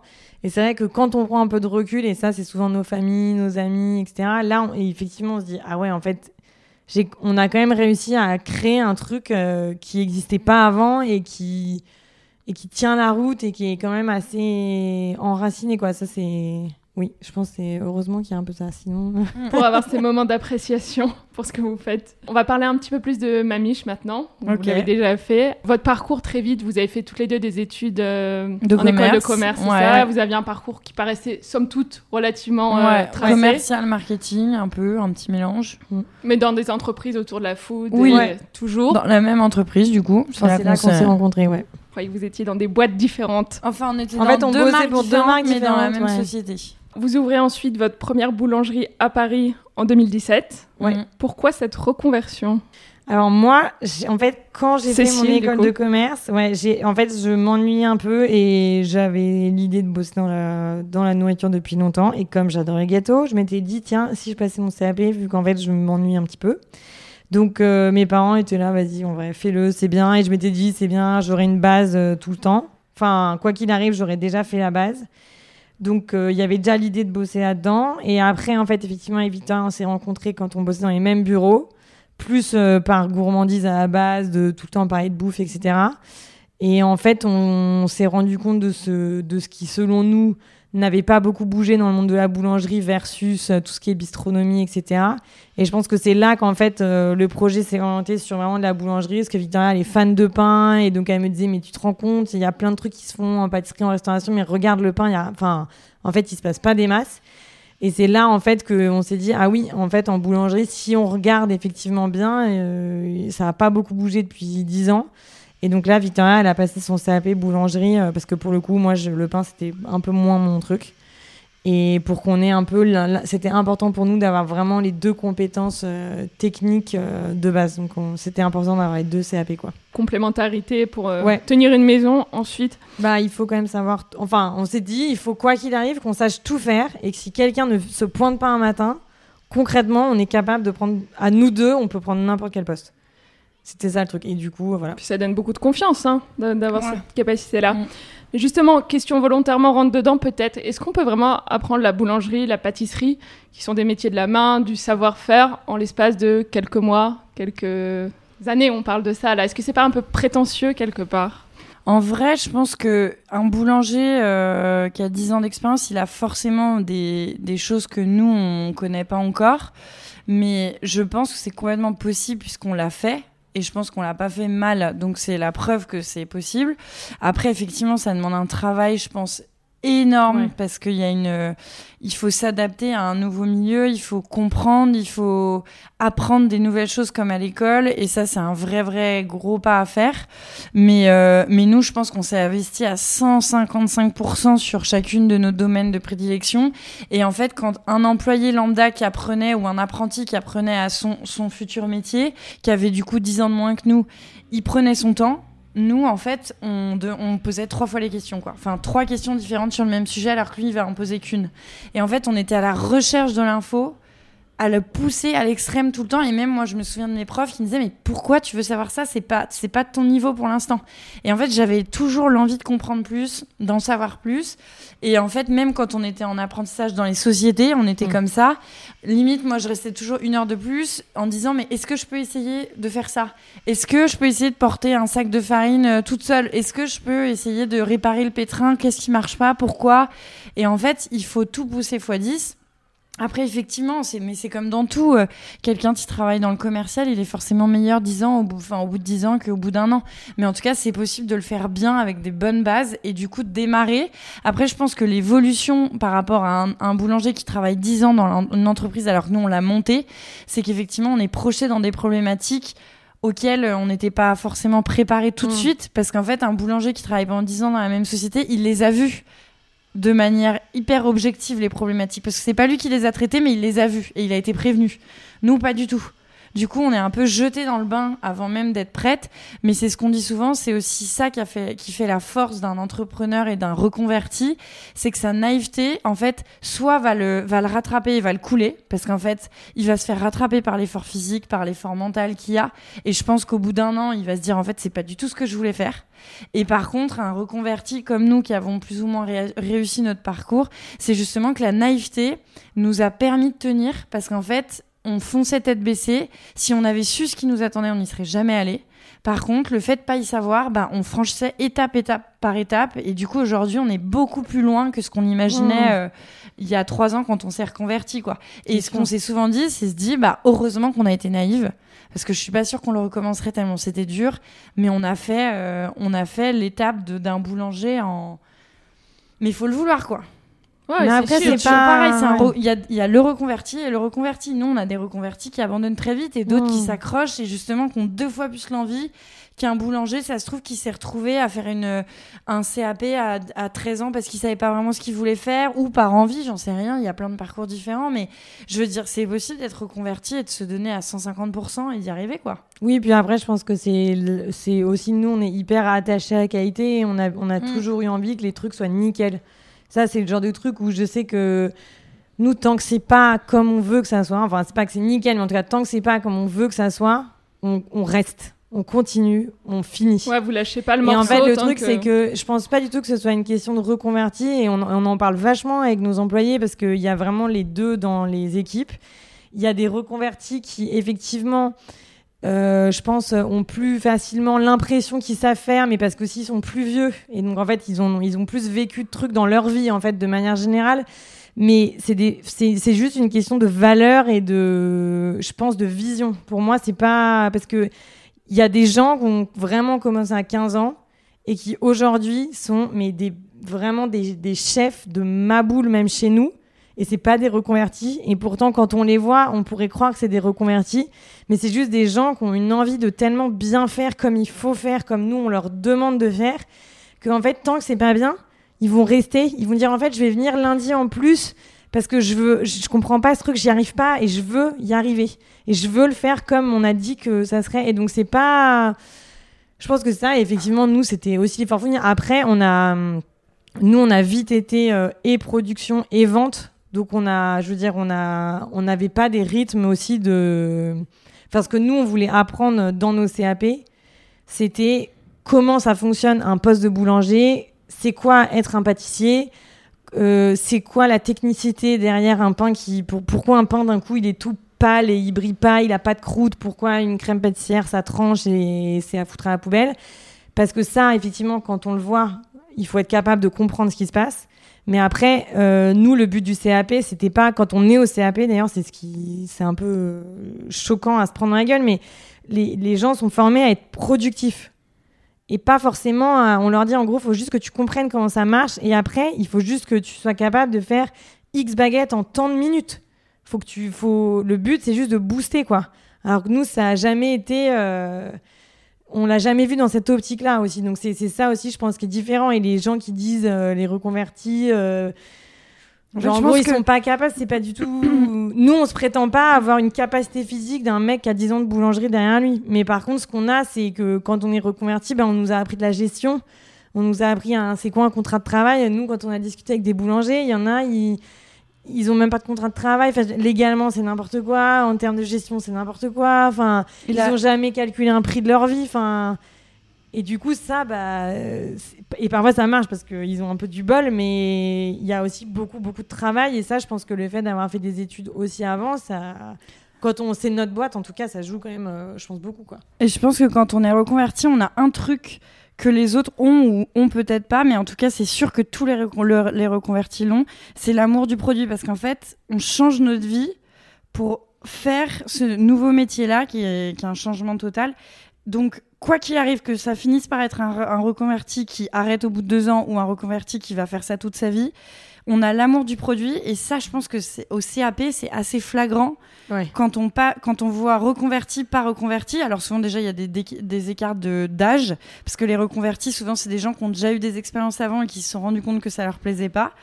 Et, et effectivement, l'amour de produit, quand ça marche, et quand on arrive à monter sa société, je pense que nous, en tant que reconvertis, on n'a pas la même passion qu'un boulanger qui s'est retrouvé un peu là par hasard via un échec scolaire ou je sais pas, il y a plein de, modèles différents, mais nous en tout cas, on a l'amour du produit comme personne. Et ça, je pense que ça fait la diff parce que par exemple, au CAP, moi, je me souviens, j'étais face à des, jeunes, des, des jeunes gens qui, qui s'étaient retrouvés là par envie ou pas envie, mais ils suivaient la marche à suivre comme on leur dictait. Moi, par exemple, j'étais là, mais on peut parler de levain, parce que moi, pour moi, le bon pain, c'est du levain les, jeunes CAP, ils savaient même pas ce que c'était. Et en fait, on vous apprend même pas à faire du levain au CAP, ce qui est quand même un truc de malade. Enfin, dans l'examen du CAP, il n'y a pas de levain. Il y a que de la levure chimique. Donc c'est et ça, c'était très drôle parce que pendant le CAP, on voyait tous les reconvertis qui avaient justement l'éducation de, je veux bien faire parce que j'ai changé ma vie pour bien faire et du coup je vais apprendre à faire du levain. Et ceux qui sont un peu là par choix ou par hasard ou par force et qui se posent pas la question. Et du coup, je pense qu'un reconverti, effectivement, le seul truc qu'il a par rapport, en plus par rapport de sûr par rapport aux autres, c'est l'amour du produit. Oui, que peut-être un jeune n'a pas, ou peut-être qu'il l'a. Hein. Mais en tout cas, quand on fait la démarche de tout changer, c'est bien pour mm. l'amour d'un truc, quoi. Oui, puis en général, quand même, les gens qui font ça, soit ils veulent monter, enfin, la plupart quand même veulent monter leur entreprise, et donc sont quand même, enfin, je pense qu'il y a beaucoup de gens qui passent le CAP et qui, pour eux, en fait, l'année de CAP, c'est juste euh, un diplôme pour pouvoir rentrer dans une cuisine, rentrer dans un labo. Et ils se disent, et en fait, c'est là que je vais me former parce que effectivement, euh, enfin pour le coup, nous, enfin moi j'ai appris dix fois plus en stage que j'ai appris à l'examen enfin à part le côté technique. Et, enfin moi j'en ai vu plein des gens qui en fait ils étaient un peu, enfin ils étaient pas forcément super bons à l'examen, ils s'en foutaient en fait, ils voulaient juste l'avoir, ils se posaient pas trop de questions. Mais derrière ils me disaient ouais mais je rentre chez machin. Et là, je vais rester deux ans. Et en fait, quand je vais sortir de là, là, par contre, je saurais faire des gâteaux de malade.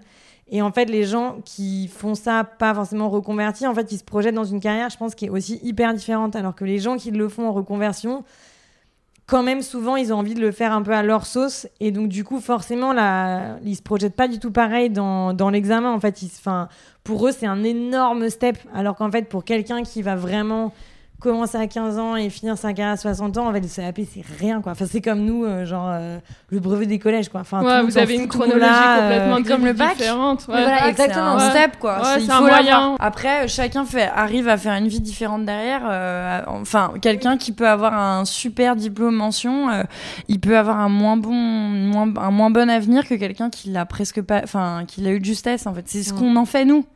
Et alors, vous regrettez pas de pas vous être mise plus tôt à, justement à ces métiers-là et d'avoir eu cette première vie dans d'autres métiers, d'autres parcours scolaires Moi, je regrette pas. Je pense que ça nous apporte. Enfin, c'est bien d'avoir plusieurs facettes. Après, c'est effectivement, euh, je pense, euh, c'est des vies, enfin des phases de vie, parce que ça.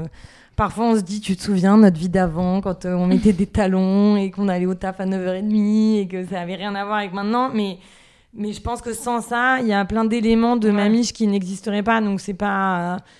Non, mais je pense qu'il y a forcément un petit regret. Enfin, moi, j'avais demandé, je me souviens à mes parents, mais ils m'avaient dit essaie déjà de faire un truc plus classique pour que tu aies des bases euh, qui pourront t'apprendre, qui sont valables dans tout, en fait.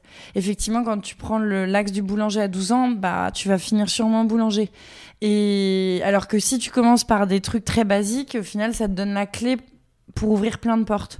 Et effectivement, j'ai pas de regrets. Après, je, pense qu'on a encore plein de trucs à apprendre et ça va très vite pour nous parce que le succès est là et parfois on se fait rattraper. On n'a pas le temps d'apprendre certains basiques, mais du coup, ça nous demande trois fois plus de travail, c'est tout. C'est tout, mais il n'y a pas de regret de pas avoir fait ça depuis 15 ans. Parce qu'effectivement, ça nous donne les clés aujourd'hui pour ah ouvrir plein de portes que peut-être d'autres boulangers, d'autres vrais boulangers, enfin, vrais boulangers, des boulangers qui ont démarré à 12 ans, ne serait pas capable de les ouvrir, quoi. Je sais pas. Non, Bien sûr, chacun son, son, chemin. Ouais, voilà. Oui, puis nous, on a fait plein. En fait, au final, parce qu'il y a eu pas mal de moments où on passait des grosses étapes et on se disait, mais est-ce qu'on ferait pas mieux de ralentir un peu, d'attendre un peu, de plus apprendre, on n'est pas prête, on n'est pas prête. Et en fait, je pense que quand même, il y a un moment, faut. Enfin, nous, en tout cas, il y avait des moments où on était, franchement, en vrai.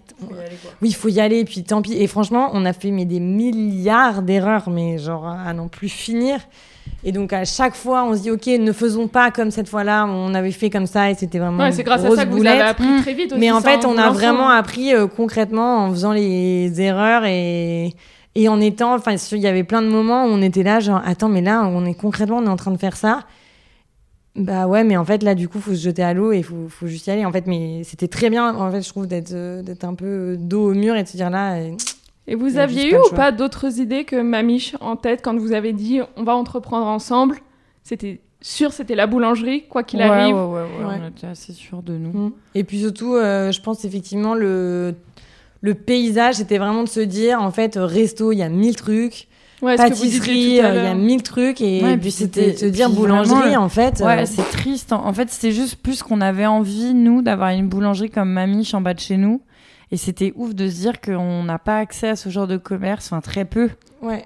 Et c'était vraiment de la frustration en fait, mm. de se dire, euh, de se dire, euh, ça n'existe pas la boulangerie de nos rêves, alors que le resto de nos rêves, la pâtisserie de nos rêves, ça, ouais. même euh, le vendeur de je sais pas quoi de nos rêves, il existe, mais la boulangerie, alors que c'est le commerce par excellence un peu français et le réflexe de tous les Français d'aller acheter du pain, mais il n'existait rien à la hauteur de nos espérances. Et du coup, c'était vraiment une frustration et c'était drôle parce que quand on faisait les, nos idées, au final, on en avait 10 000 parce qu'il y a tellement peu de trucs faits que ça sortait tout seul, quoi.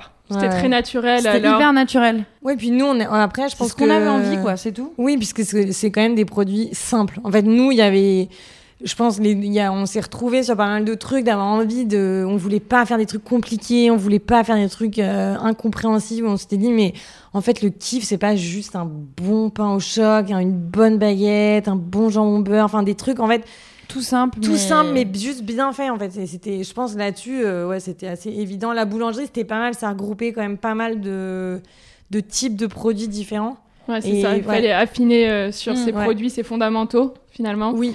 Très bonne transition pour euh, les auditeurs qui vous connaissent ou qui ne vous connaissent pas. C'est quoi, en quelques mots, la spécificité de Mamiche? Mamiche, déjà, c'est 100% fait maison. non, mais ça. Pour de vrai, là, cette fois? Pour de vrai. Non, mais en vrai, c'est vraiment tout est fait maison. Enfin, même euh, des détails débiles, genre la mayonnaise dans un sandwich, euh, elle est faite maison. Euh, la compote dans un beignet, elle est faite maison. tout est fait maison. Et, et ça, déjà, c'est pour nous l'essentiel. Enfin, c'était le truc à checker avant même de pouvoir évoluer dans d'autres domaines euh, dans ce qu'on souhaitait. Donc, si on avait le 100% fait maison, déjà, on était les plus heureuses. Mm. Et après, je pense que du coup, une fois qu'on a, on a acquis ce, ce, ce truc-là, euh, c'était d'avoir une boutique où, en fait, effectivement, il n'y a plus... Euh, la femme du boulanger qui, qui, est un peu au bout de sa vie, qui a des cernes, qui est tout le temps en tatane, à claquer et qui est pas souriante et qui est un peu fatiguée. Nous, on voulait vraiment que ça soit frais, qu'il y ait des gens qui, qui ait le sourire, que ça, enfin un, un, truc un peu plus, euh, un peu plus euh, au goût du jour, je sais pas, ouais, actuel et qui donne envie quoi. Comme quand on va dans un resto, on a envie d'aller dans ce resto, on a envie d'aller dans ce coffee shop, on a envie d'aller euh, manger ce burger dans cet endroit parce qu'en fait l'endroit il prête. Et nous, on avait juste envie que les gens disent, ce serait bien quand ils viennent acheter leur baguette, qu'ils soient trop contents de venir là où ils vont l'acheter, quoi. C'est tout. Et du coup, bah ça, ça passe par du sourire, euh, un lieu un peu plus sans les pieds oui, accrochés. décalé. Euh. après, on s'est pas trop pris la tête non plus parce qu'on voulait pas faire un lieu hyper moderne où les gens ils se sentent pas à l'aise et ils arrivent, euh, ils sont là putain mais c'est trop moderne. l'idée c'était pas d'aller faire quelque chose de froid. On voulait vraiment une boulangerie de quartier, mais juste plus à l'image de ce que les gens cherchent aujourd'hui et de ce que nous on aimait quoi. Et puis qui regroupe parce que pareil, on se disait tout le temps. Par exemple, au début, on se disait c'est fou parce que les seules bonnes boulangeries, par exemple, elles font du super bon pain, mais leur café est dégueulasse. Il n'y a pas de jus d'orange, il n'y a que du Minute Maid, euh, il y a que du orange. vous me c'est quand même fou, quoi. Ils se, ils se prennent la tête à faire des bêtes de produits euh, maison, mais il n'y a pas de jus d'orange. Mais bon, là, je parle de ça. Aujourd'hui, il y a quasiment toutes les boulangeries, elles ont des machines à jus d'orange. Mais nous, à l'époque, quand on bossait sur le, le café, c'était un an avant. Donc tous les cafés, mais c'était immonde. C'était minute de d'orange en boisson. Les formules petit-déj, c'était un café pas bon, un croissant super bon fait maison et un minute de d'orange. On se disait, c'est quand même dingue. Quelle cohérence pour le client. C'est horrible. Pareil. Et en fait, on se disait, c'est pareil. On est, on a, je me souviens, on faisait plein de tours de bonnes boulangeries. On allait dans une bonne boulangerie qui faisait des super pâtisseries. Et les sandwichs, c'était de la mozzarella coupée. On, ça se voyait que c'était un carré. carré et le poulet, c'était du poulet sous vide. Et on se disait, c'est quand même drôle, quoi, parce qu'ils savent trop bien faire du pain, trop bien faire des gâteaux, mais par contre, les sandwichs, ils mettent de la matière première dégueulasse dedans. Et en fait, on se en fait, en faisant le tour des bonnes boulangeries, on s'est dit, en fait, il y a quasiment aucune boulangerie qui ait fait du bon pain, et fait de la bonne viennoiserie, et en même temps se fait chier, entre guillemets, à faire des vrais bons sandwichs, et en même temps fait des bonnes pâtisseries et du bon café. Et le comble, et, le comble, c'est que le croissant, qui est quand même l'emblème un peu de la France mhm. avec la baguette, c'est que y a, je crois qu'il y a plus de 90% des boulangeries où c'est surgelé. surgelé. Et comme il n'y a pas de loi qui existe d'afficher le fait que ce soit du congelé, personne le sait. Mais... Enfin, du congelé pas fait maison parce que oui, voilà. Enfin, ils achètent. Mais du, enfin, je veux dire, ils achètent sur catalogue. Eux-mêmes et puis, puis congelé. Euh, ils achètent sur catalogue et ça, c'est ouf de se dire que 90% des boulangeries le croissant, l'emblème français, eh ben, c'est pas fait maison. je pense que c'est bien de le rappeler aussi parce que je pense que ça peut étonner beaucoup de personnes. Ah et même un tourrier, personne sait ce que c'est qu'un tourrier. Alors qu'en fait, c'est un métier disparu parce qu'en fait, il y a tellement, les gens ont tellement fait le tournant de l'industriel sur la viennoiserie que le métier a disparu. Et nous, quand on parlait à nos premiers clients en disant, ah mais euh, moi je suis tourrière ou euh, ou notre tourrier est malade aujourd'hui, ils étaient là. Mais euh, c'est quoi tourrier en fait? Je comprends pas. Et on, c'est pour ça qu'on a mis une affiche dans notre première boulangerie qui explique qu'est-ce qu'un tourrier en fait. Et pour nous, c'était la base quoi. Enfin, d'une bonne boulangerie en tout cas. Non mais ça, euh, même les tartes, les tartes aux fraises au mois de décembre. En fait, il y avait tellement de trucs. On se disait mais c'est pas possible en fait de parce qu'ils se lèvent quand même ces gens-là à 3 heures du mat. C'est quand même des, métiers qui sont difficiles. Même ceux qui font pas forcément des super produits, c'est quand même des métiers difficiles. Et on faisait tout ça pour à la fin pas toujours des bons produits, genre des trucs pas de saison, pas maison. Enfin, franchement, on se dit, enfin, nous, on a lu certains catalogues, mais on piquait des fous rires, quoi. Enfin, on était, vous vendez vraiment ça? Et c'est vrai que nous, tout à l'heure, quand on parlait de compromis, nous, on n'en fait aucun sur les produits. On fait, bah, fait aucun compromis. Enfin, si c'est pas comme on veut, on le sait pas, on le fait tout pas. est vraiment, enfin, on se casse la tête à vraiment tout faire bien, quoi. Et il y a des produits qu'on a qu'on adorerait mettre en boutique, mais on n'a toujours pas la version qu'on veut. Et donc on se dit mais non parce que nous on, se projette en tant que client et on est nos premières entre guillemets clientes euh, de, de Mamiche et et à chaque fois on se pose la question on se dit mais ça toi tu l'achèterais à ce prix-là? Genre tu l'achèterais comme ça sans être déçu et à chaque fois, c'est vraiment ça qu'on se dit. On dit non, attends, moi, si je vais dans une boulangerie et que je veux, euh, je sais pas quoi, je veux que ça soit comme ça. Et donc, si, si on n'y arrive pas, bah, pour l'instant, on le met bas et on retravaille, on retravaille. Et je pense que c'est quand même, euh, enfin, dans notre cas, c'est beaucoup une affaire d'investissement et de travail euh, acharné jusqu'à ce qu'on trouve le truc comme nous, on a envie, quoi. Puis là, Cécile, vous venez de mentionner les prix. Justement, ils sont assez raisonnables euh, chez Mamiche. Ouais, bah ça, a toujours été euh, une volonté, un, bah en fait, fondamental. On se posait là, à chaque fois, mais même encore maintenant, on se pose toujours la même question.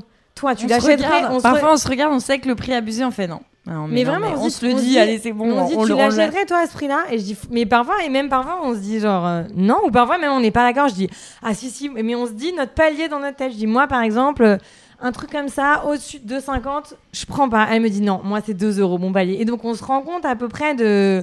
Et ça a toujours aidé, on s'est toujours dit, on, a, on veut pas d'un truc euh, léché, on veut pas d'un truc où les gens ils osent pas rentrer. Et surtout, on veut pas un commerce où les gens viennent juste de temps en temps. On veut un commerce où les gens ils reviennent tous les jours. Mm. Et franchement, il y a des très bonnes baguettes tradition à 1,50€, mais vous y allez pas tous les jours. Alors qu'une baguette, euh, une bonne baguette tradition à 1 euro, nous, ce qui est cool, c'est que notre clientèle, euh, c'est euh, l'ouvrier du coin, c'est la dame d'à côté, c'est les enfants qui sortent de l'école. Enfin, c'est aussi c'est mixte quoi. C'est oui, mélangé. On voulait pas d'un truc. Euh, Il y a certains produits, on est obligé de faire des trucs chers parce qu'on a des bah matières premières chères, donc on n'a pas le choix. Le beurre, le chocolat Valrhona, enfin c'est des produits maintenant un peu exceptionnels, mais effectivement tout ce qu'on peut faire accessible, on le fait parce qu'effectivement, comme dit Cécile, nous on n'a pas envie que ce soit une certaine catégorie de la société qui vienne chez Mamiche. On veut vraiment que ça reste une boulangerie de quartier ou vraiment l'ouvrier du coin, comme la mamie, comme le, jeune entrepreneur dans la start-up, comme le chef d'entreprise, comme l'employé euh, type, il, peut venir se payer un truc chez nous. C'est une boulangerie, quoi. C'est accessible à tout le monde, populaire. Mmh, c'est ça, populaire, le mot. ça réunit tout le monde. Par excellence. Et est-ce que vous vous êtes senti euh, tout de suite légitime? Maintenant, vous avez beaucoup de succès, euh, vous me parlez des 1000 clients par jour, c'est incontestable, mais peut-être plus au démarrage ou même encore aujourd'hui dans l'accélération dans votre développement Est-ce que c'est quelque chose auquel vous faites face à l'intérieur, ce syndrome de l'imposteur ou cette difficulté de vous dire non, c'est normal, on, euh, fait bien notre métier, on mérite tout ce qu'on a et euh, on a notre place sur le marché. au début, au, début, on, ouais, on était, on, avait peur parce que on n'était pas légitime puisqu'on n'avait encore rien fait et on avait des grandes ambitions alors qu'on n'avait rien fait, mais on n'en parlait pas parce qu'on savait qu'on n'était pas légitime. Vous les gardiez pour vous, on les gardait pour nous, ces rêves ou en tout cas ces objectifs. Et on, les partageait qu'avec les gens qu'on rencontrait sur le chemin, qui selon nous étaient capables de comprendre la démarche. Mais effectivement, quand on était face à des boulangers un peu euh, un peu macho déjà, un peu euh, old school. Euh, ouais, old school. Ouais, c'est un, milieu, on peut le rappeler, traditionnel, très, masculin, très C'est un peu comme la cuisine, voire un peu plus macho. Je pense qu'il y a très peu de femmes quand on avait démarré. Ouais, c'est surtout c'est un tout petit milieu. Moi, je pense que le truc qui nous a vachement surpris, c'est que tout le monde se connaît. Il y a très peu de fournisseurs. Mm. Il y a pas beaucoup de, de meuniers en fait quand même qui livrent dans Paris. en fait, c'est on croise toujours les mêmes gens. Ah, vous voulez dire c'est un écosystème tout petit. Mais vraiment, mais nous au début, les... famille, on a euh, rencontré euh, quelques personnes et trois mois après, ils nous disaient ah c'est vous les deux filles qui voulaient monter une boulangerie. Parce que c'est tellement petit mais c'est vrai qu'à cette époque, on était deux nanas, donc déjà des nanas dans un fournil, c'était un peu euh, oui, nous on était pas normal quoi. Et puis en plus de ça, on n'avait pas d'expérience, donc en fait, on avait tous les voyants rouges pour entre guillemets se prendre un mur. Se prendre un mur. Donc on se faisait hyper discrète. Je pense que il fallait faire preuve. Enfin, nous, ils nous mettaient vachement au défi. les boulangers. Enfin, moi, je me souviens d'une fois où ils disaient euh, Tu me parleras quand tu montreras que tu pourras porter le sac de 25 kilos. Et en fait, du coup, je fonçais et je le portais, je le regardais, je disais Bon, c'est bon maintenant. Et puis, en fait, il fallait vraiment à chaque fois passer des étapes pour prouver qu'on était capable. Et une fois qu'on avait prouvé, sincèrement, il y en avait qui étaient hyper euh, ouverts à nous, à nous, à partager leur métier, d'autres qui n'acceptaient vraiment pas la place de la femme dans un fournil. Et on a rencontré deux, trois personnes qui ont fait la différence et qui nous ont ouvert à devenir légitimes beaucoup plus tôt par rapport à notre expérience. Ouais, c'est sûr. Deux, trois mecs qui nous ont pris sous leurs ailes et qui ont dit franchement, c'est où ce que tu veux faire? Bah vas-y, moi je t'aide. Et... Parce que as, tu m'as montré, tu as l'envie, tu as envie de travailler, tu comptes pas tes heures. Euh, et en fait, c'est un peu grâce à eux qu'on est là. Euh, notamment euh, les meuniers. Moi, j'ai rencontré un Alexis qui travaille à la Tour d'Argent, qui était un chef boulanger, qui nous ont vraiment épauler et dire en fait c'est possible, t'es une meuf et tu vas y arriver et je te suis quoi. Et d'autres qui nous ont cassé en deux, ah notamment. Euh, on les citera pas, mais vraiment qui nous ont dit mais vous croyez quoi en fait euh, Vous êtes des femmes, vous allez avoir des gosses, comment vous allez faire quand il faut sauver à 3h du mat Et puis comment tu fais toi pour euh, soulever un sac de 25 kilos Et tu crois quoi Et puis les boulangers que tu vas embaucher, ils vont marcher dessus juste parce que t'es une femme on s'est pris des et il y a des fois vraiment on s'est regardé en ah disant on va pas y arriver. Ouais, ça a dû être dur. Ça et puis j'imagine c'est la majorité des personnes qui ont sauvé là c'est pour ça qu'aussi celles qui sont bienveillantes et qui vous ont sauvé étaient d'autant plus importantes dans votre euh, parcours. Il y a eu des gros gros doutes et surtout euh,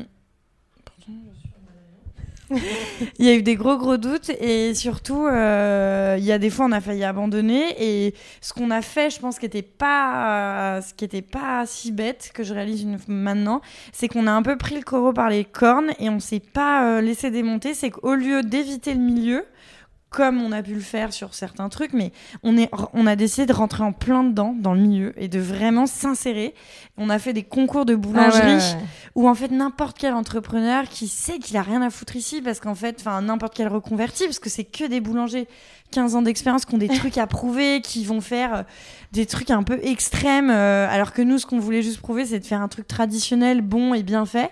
Et on a foncé dedans. Et on s'est retrouvé dans des situations hyper malaisantes où il y avait que des boulangers de 40 ans. Et c'était des épreuves techniques où nous on était au milieu, on était les seuls nanas. Et on nous demandait de faire la productivité. Et en fait nous on était là bon bah de toute façon on va le faire parce qu'il faut juste qu'on leur prouve c'est ce que c'est horrible ce que je veux dire mais qu'on a des couilles et qu'on va et qu'on est des meufs et, qu'on est capable de faire pareil qu'eux quoi. Encore une fois faut y aller. Faut y aller et, et on les a affrontés. Et moi je me souviens de deux trois réflexions de même de juges pendant les concours qui, qui venaient moi me voir en me disant ah ouais qui, qui me déstabilisaient juste parce que j'étais une fille alors qu'ils faisaient pas pareil aux autres. Et du coup je me souviens de me dire putain mais j'ai encore plus envie de lui montrer que je vais y arriver quoi et en fait, on sortait de là finalement dans des classements qui étaient juste euh, trop cool par rapport à notre expérience. Et là, du coup, effectivement, on a gagné la légitimité de dire ah ouais, en fait, euh, les deux, elles sont quand même bien sorties, alors qu'en fait, elles n'ont pas du tout la même expérience que nous. Et là, ça ouvre des portes. Et là, les gens, ils commencent à dire, ok, on peut discuter. Et même des meuniers, des, des fournisseurs, des... là, ils étaient, ok, on peut discuter. Mais il a fallu euh, montrer qu'on les avait, quoi. ça, c'est un peu dur de se dire qu'on en a dû en passer là, mais ça change aujourd'hui. Parce qu'il y a beaucoup de choses qui ont évolué. Avec les employés, que parfois, euh, faut montrer qu'on est légitime à, à, gérer une entreprise et que, enfin, je trouve c'est un peu tous les jours remis en question dans le sens où tous les jours il faut prouver parce que c'est aussi le truc du commerce de proximité, c'est qu'en fait on reproduit tous les jours tout. Donc en fait les clients euh, il y en a combien qui nous ont dit ouais, euh, c'est en gros vous ouvrez un truc, c'est à la mode, ça va tenir deux mois et puis euh, enfin et en gros c'est juste euh, enfin ça va pas tenir dans le temps ou en fait il y a eu toutes les légitimités sur tous les stades quoi. Que ce soit dans le milieu des boulangers les gens qui nous disaient mais en fait c'est juste un truc de bobo à la mode dans deux mois. Enfin en gros ça tiendra jamais sur le long terme. Après parfois des employés qui me disent genre mais en gros c'est quoi ta légitimité toi à être ma boss? T'as moins d'expérience que moi t'as machin mais et donc il y a quand même tout le temps quelque chose. Mais après, c'est vrai que je pense que nous, on a des caractères où plus on nous remet en question, on, enfin, on arrive à se remettre en question quand les gens nous disent ça et à se dire genre. Euh, vous allez être combative et pas vous laisser écraser par. Enfin, ou en tout cas, on peut avoir une petite phase de oula. Et puis, ouais, mais c'est une phase justement. Oui, mais après on rebondit. C'est un peu toujours le truc parce que parfois, évidemment, on s'est fait démonter par euh, des gens qui nous disaient des trucs mais horribles. Et le soir, on s'appelait pas. Chacune rentrait chez elle, genre par un mot, on était en mode c'est la catastrophe. Mais après, on se dit, attends, mais en fait, j'ai réfléchi, puis j'en ai reparlé à En fait, il n'y a jamais le truc de la... En fait, y a- on se dit jamais, non mais SS, on a réussi, on est patronne, euh, on s'en Ah fout non, de ce qu'il nous a dit. Ah, non, non. Parce qu'on pourrait se dire, euh, on est arrivé à un tel point qu'on est légitime et on s'en fout et ça marche comme ça. En fait, à chaque fois qu'on a une réflexion, que ce soit d'un petit, euh, un- des petites mains ou un chef ou, ou dans, chez nous, je pense qu'on se remet en question et c'est Ouais. aussi un profil de reconverti, je pense, qui fait ça. Parce qu'en fait, comme on, est, on, est, on a moins d'expérience qu'un boulanger de 10 ans d'expérience, on a beaucoup plus de facilité à se remettre en question, à écouter des conseils et du coup à avancer deux fois plus vite parce que finalement un boulanger qui a 15 ans d'expérience qu'en fait qu'à sa tête il y a un moment il grandit plus parce qu'il c'est comme enfin c'est un peu naturel enfin c'est la nature humaine mais nous je pense que on se sent légitime mais on a quand même cette part de nous qui est complètement qui, qui sait d'où on vient et du coup de se dire c'est pas parce qu'on réussit aujourd'hui et c'est pas parce qu'aujourd'hui on a deux boutiques qui cartonnent qu'il faut pas écouter ce qu'il dit et du coup ne pas se remettre en question Ouais, et on se remet tout le temps en question Parce que c'est assez la démarche, je pense aussi, elle est assez sincère et c'est pas euh, c'est pas juste euh, pour le show quoi. C'est un peu ça aussi, je pense. Le truc, c'est nous la chance qu'on a et en même temps au quotidien parfois on, on c'est pas évident tous les jours, mais c'est en fait on est quand même sur le terrain. Les clients, on les voit, on leur parle, le staff, on les voit, on leur parle et en fait on n'est pas à 1000 km de, ce qu'on a construit. Et donc, en fait, à chaque fois que quelqu'un nous fait une remarque, on est quand même face à la problématique. Quelqu'un qui nous dit, euh, par exemple, quand on avait ouvert, il y avait des gens qui nous disaient, mais parfois méchamment et parfois pas méchamment, c'est pas possible, à 18h, il n'y a jamais plus rien. Et ben, au début, on se disait, bon, de toute façon, on peut pas faire autrement, on n'est que deux, on n'est que quatre, de toute façon, c'est comme ça, c'est comme ça. Et puis, il y a un moment où, les, où on a pu se poser 30 secondes et se dire, attends, mais en vrai, t'imagines, tous les jours à 18h, il n'y a plus rien, il faut qu'on trouve une solution. Enfin, en vrai, c'est vrai, c'est pas possible. Et donc, il y a quand même pas mal de paliers qu'on a dépassés parce que c'est quelqu'un qui, qui venait un peu nous titiller et nous dire euh, bravo d'avoir euh, monté ce truc et d'avoir euh, ouvert la porte et d'avoir des clients qui rentrent, mais en fait, entre guillemets, ça suffit pas pour, que, pour tenir et il faut vraiment penser quand même à pas mal d'aspects différents. Et c'est pareil sur ça, c'est pareil sur des gens de l'équipe qui nous va et qui nous disaient en vrai, genre, j'adore bosser pour vous, mais je vous le dis, là, si vous embauchez pas quelqu'un en plus, mais moi, je vais jamais venir. Enfin, dans deux mois, je m'effondre, c'est trop, je- genre, c'est trop dur. Et donc, euh, au début, on se disait, OK, on peut pas faire autrement, on peut pas faire autrement. Mais dès qu'on a pu, on s'est dit, en fait, écoutons cette personne, parce que si elle nous dit ça, quand même, peut-être qu'effectivement, faut qu'on fasse quelque chose. Et en fait, c'est. C'est un peu toujours ça, quoi. On se remet quand même en question tout le temps parce qu'on est sur place, on est dans l'opérationnel et la démarche, elle est quand même sincère de vouloir faire euh, des produits qui plaisent à tout le monde, donner un contexte de travail à des gens qui est cool et voilà, c'est pas, euh, je sais pas comment dire, c'est pas juste des mots, quoi. C'est concrètement, on veut que ça soit vrai. Donc, euh, c'est un peu euh, ballot de le dire comme ça, mais voilà. Le temps passe vite avec vous. Oui, Avant de passer aux questions en rafale, une question toujours sur le podcast. De quoi serait composé votre dernier repas s'il ne vous restait qu'une journée à vivre? Oh là là, c'est trop dur. Dernier repas? Un seul? Un seul. Donnez tout ce que vous. Oh voulez, si vous voulez les entrées, plats, Ah ouais, moi je sais, mais bon. Victoria alors. Aujourd'hui, c'est. Alors, ma grand-mère, elle faisait un truc de ouf, c'est qu'elle cuisait donc des poulets rôtis. On les mangeait le dimanche midi, mais le soir, elle gardait le jus du poulet. Mmh. Et elle les mélangeait à des coquillettes. Ah ouais, c'est trop bon ça. Et ça, c'était vraiment une folie. Franchement, je garde un souvenir de ces plats de ouf. Je pense que ce serait ça, moi. Coquillettes avec le jus de poulet de ma grand-mère. En plus, c'était des poulets qu'elle enfin, qu'elle élevait elle, donc elle les tue à la main et tout. C'était une vraie de vraie, tu vois. Moi, dernier repas, je Cécile pense que ça serait... Putain, le truc de grosse fatos, moi, ce serait... Mais nous, on a une tradition familiale chez moi, c'est les escalopes panées, doublement panées. C'est un truc de, de, de, de Tunisien, c'est-à-dire que ce n'est pas assez gras si ce n'est pané qu'une fois. Et donc, c'est trempé deux fois dans la chapelure et j'ai été éduquée à ça. Et pareil, quand il en reste, tu te fais un sandwich moutarde, Mmh. Moi, ce serait escalope panées, salade frisée, Je partirais avec ton petit tupperware ah, euh, au grave. paradis, quoi. Ah, grave. Mais ça, c'est genre vraiment. Pourquoi ce truc- voir venir Dans ma, Ouais, dans bon, ma famille, tu quand il en reste, on faisait tous exprès d'en laisser dans le plat, tu vois, pour être sûr qu'il en reste. Et on se battait le lendemain pour ceux qui restent, que tu savais que tu pouvais te faire ton petit sandwich. C'est plus la tradition familiale, ouais. Moi, j'adore ça, j'avoue. On revient de plats familiaux pour Ah vous ouais. deux. Ouais, c'est vrai. Oui. Alors nous approchons de la fin de l'épisode. Est-ce que vous êtes prête pour des questions rapides auxquelles il faut répondre le plus vite possible? Allez. Ok. Bon, cette fois on commence peut-être par Cécile et ensuite Victoria. C'est l'interview patates en rafale avec Oh la vache. Victoria Effantin et Cécile Cayatte. sucré ou salé? Ah, moi, sucré. ça, c'est facile. Salé. Petit déjeuner, déjeuner ou dîner? Je crois quand même petit déjeuner. Pff, trop dur, dilemme, trop dur, euh, mais dîner, dîner quand même. Resto du coin ou table étoilée? Non, non, on resto du coin. Resto du coin. Le moelleux ou le croustillant? Croustillant, moi. Ouais, croustillant, mais passion pour le spongieux. Pas moelleux, mais le, Ah, Le spongieux. spongieux, Ah ouais, le spongieux, ça c'est ma, vraiment ma passion dans la vie. Votre assiette, vous êtes du genre à la partager ou plutôt chacun son plat, pas touche? Partage, mais le, le truc c'est juste on ne touche pas à l'assiette de l'autre avant qu'il l'ait entamé. C'est la moi, règle d'or. moi, c'est pas touche.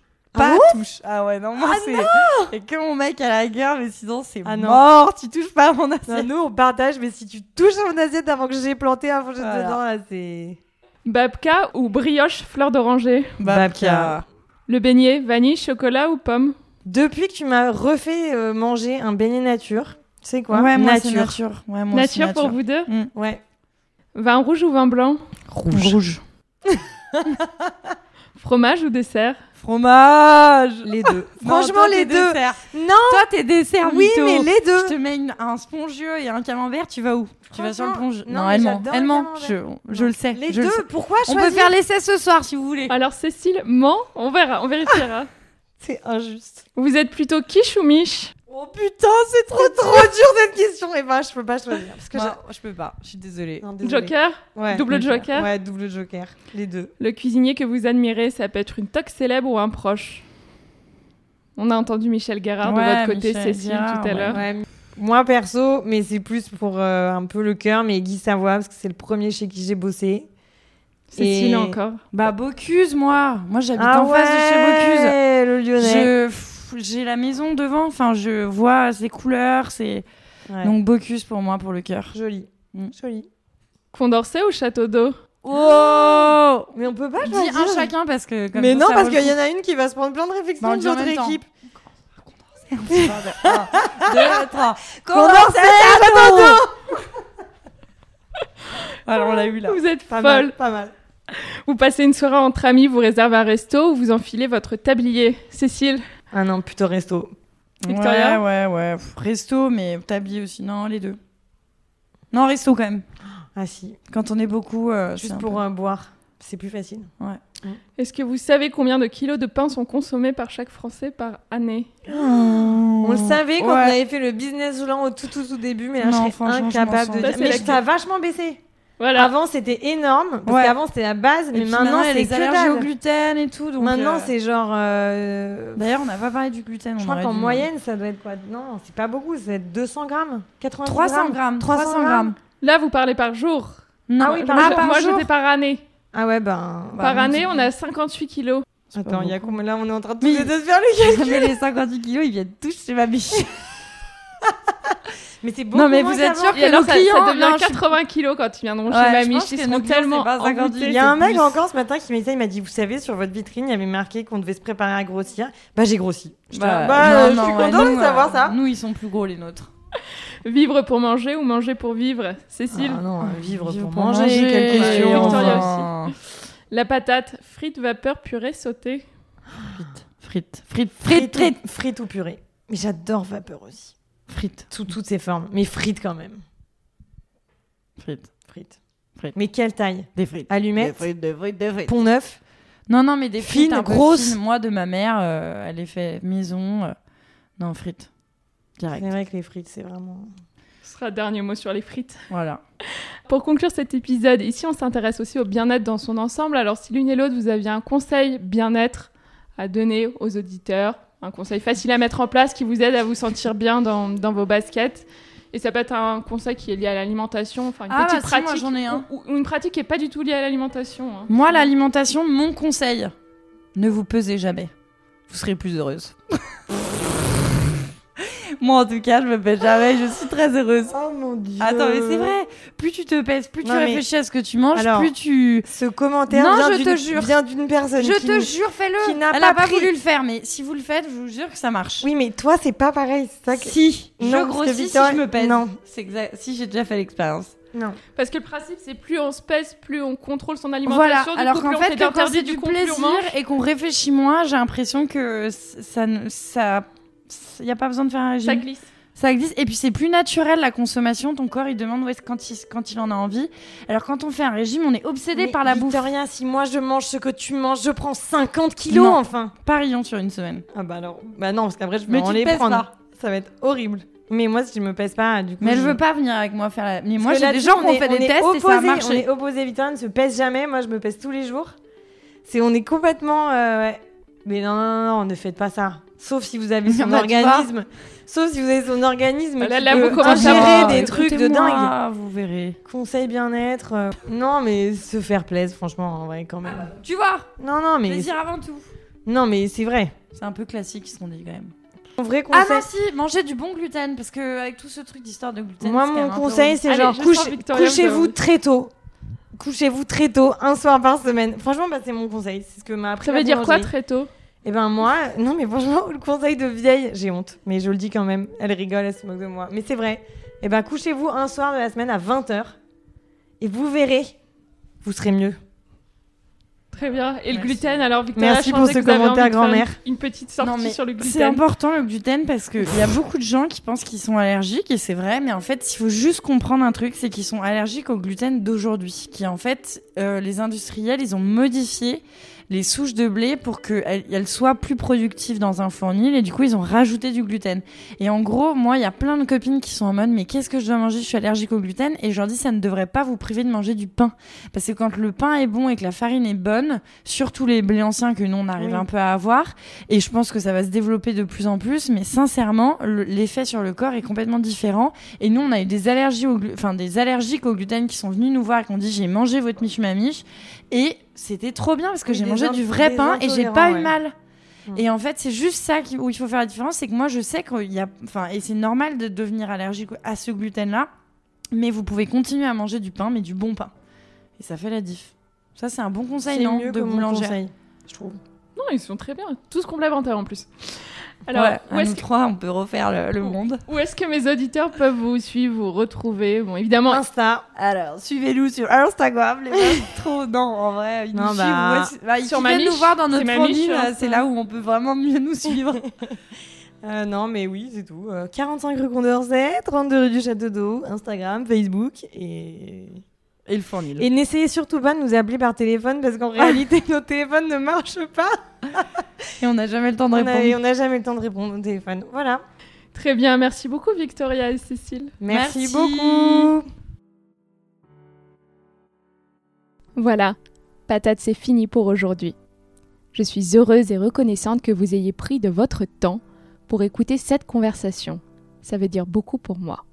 Si vous avez des questions ou des remarques à partager, n'hésitez pas à m'écrire à alice at alicetuyette.com ou à réagir sur mon Instagram at alicetuyette.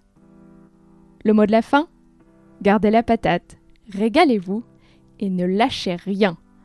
En cuisine comme dans la vie, on peut tous accomplir nos rêves à condition d'honorer nos engagements avec courage, détermination et une sacrée dose de travail.